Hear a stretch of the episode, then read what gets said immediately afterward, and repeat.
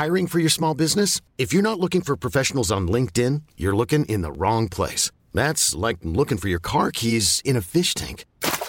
LinkedIn helps you hire professionals you can't find anywhere else, even those who aren't actively searching for a new job but might be open to the perfect role. In a given month, over 70% of LinkedIn users don't even visit other leading job sites. So start looking in the right place. With LinkedIn, you can hire professionals like a professional. Post your free job on linkedin.com slash achieve today. Eu sou Mário Persona e essas são as respostas que eu dei aos que me perguntaram sobre a Bíblia. Você leu uma passagem Apocalipse 18 e queria saber a que povo meu, a que povo meu o Senhor Jesus está se referindo ali. Bem, aqueles que defendem a ideia, a ideia de que a igreja irá passar pela grande tribulação costumam citar esse versículo de Apocalipse 18, versículo 4.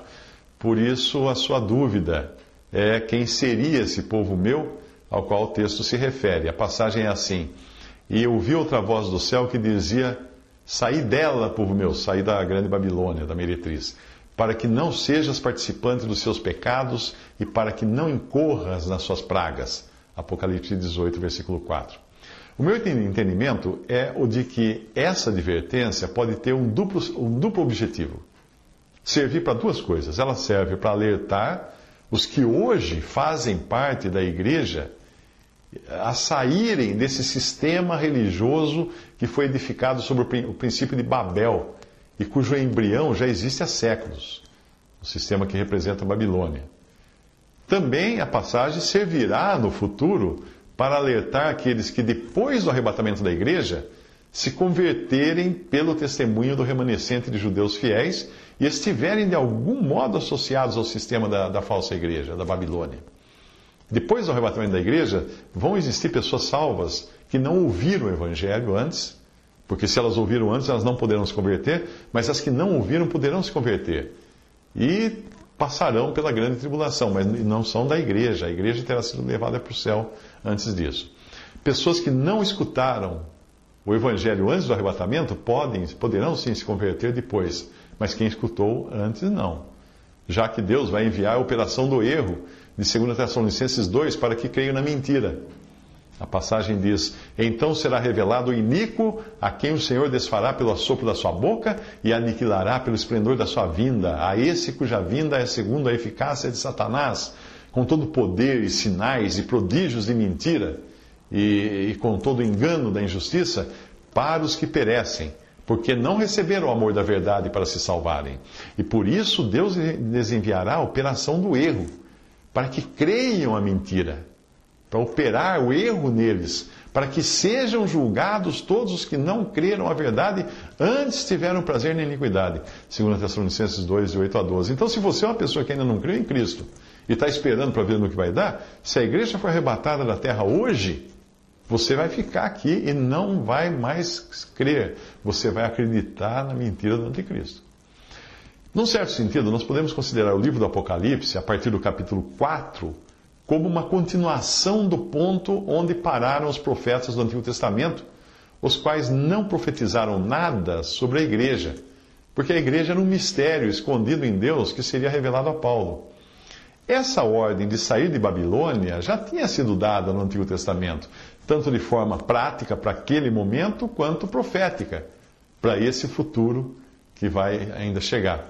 Veja a passagem: Fugi do meio de Babilônia, livrai cada um a sua alma, não vos destruais na sua maldade, porque este é o tempo da vingança do Senhor, que lhe dará a sua recompensa. Babilônia era um copo de ouro na mão do Senhor, o qual embriagava toda a terra. Do seu vinho beberam as nações, por isso as nações enlouqueceram. Num momento caiu Babilônia e ficou arruinada. Lamentai por ela, tomai bálsamo para sua dor, porventura sarará? Queríamos curar Babilônia, porém ela não sarou. Deixai-a e vamos-nos, cada um para a sua terra, porque o seu juízo chegou até o céu e se elevou até as mais altas nuvens. Saí de Babilônia, fugi de entre os caldeus e anunciai com voz de júbilo. Fazei ouvir isso e levai-o até o fim da terra. Dizei: O Senhor remiu a seu servo Jacó.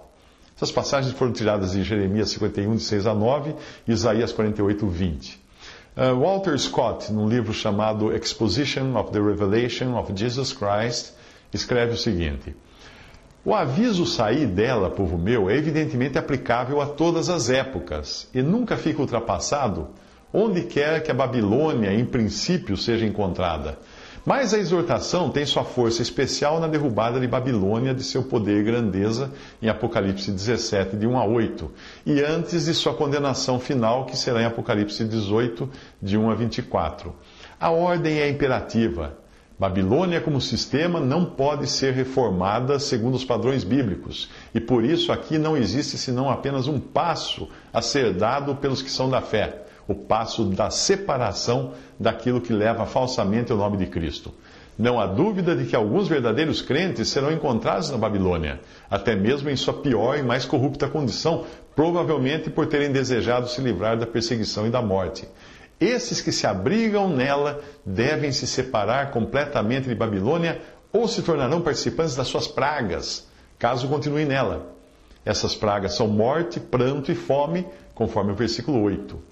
O aviso é fundamentado em duas bases. Primeiro, para que não sejais participantes dos seus pecados. Os que permanecerem nela serão participantes da sua culpa. Segundo, para que não incorras nas suas pragas. O aviso aqui tem a ver com as consequências judiciais e administrativas. Em hipótese nenhuma está sendo colocada em risco a segurança eterna por causa desse aviso. Aqui se trata da culpa e punição de todos os que permanecerem na Babilônia. Deus está prestes a subverter todo esse sistema eclesiástico apóstata, com uma ruína completa e irremediável. E tendo em vista essa descarga final de ira, aqui chamada de pragas, houve-se um último aviso: saí dela, povo meu. Naturalmente, devemos concluir que o êxodo de santos de, de, saindo de Babilônia seja aconteça ao cair do seu último golpe, esmagando-a até o pó. Como alguém já comentou, o juízo completo ocorre depois de o povo de Deus sair dela. Então, isso aí foi um trecho do livro Exposition of the Revelation of Jesus Christ, de Walter Scott. Visite respondi.com.br. Adquira os livros ou baixe e-books. Visite 3minutos.net. Baixe o aplicativo